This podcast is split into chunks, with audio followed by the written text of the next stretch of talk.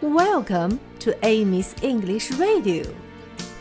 Hi, everybody. How are you today? 小朋友们，昨天我们学过了 red, yellow, blue and green 这四种颜色的蜡笔一起 stand up 站起来。今天我们就要让它们转圈了。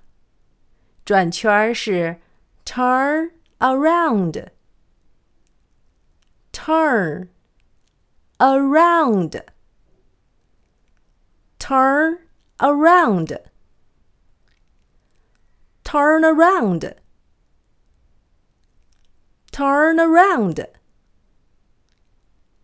连起来就是 red, yellow, blue and green turn around.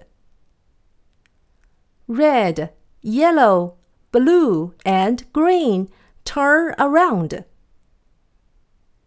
第二句和第三句连得非常紧，所以我们在 turn around 后面加上一个 and。turn around and turn around and。现在 我们把前两句一起唱一下吧。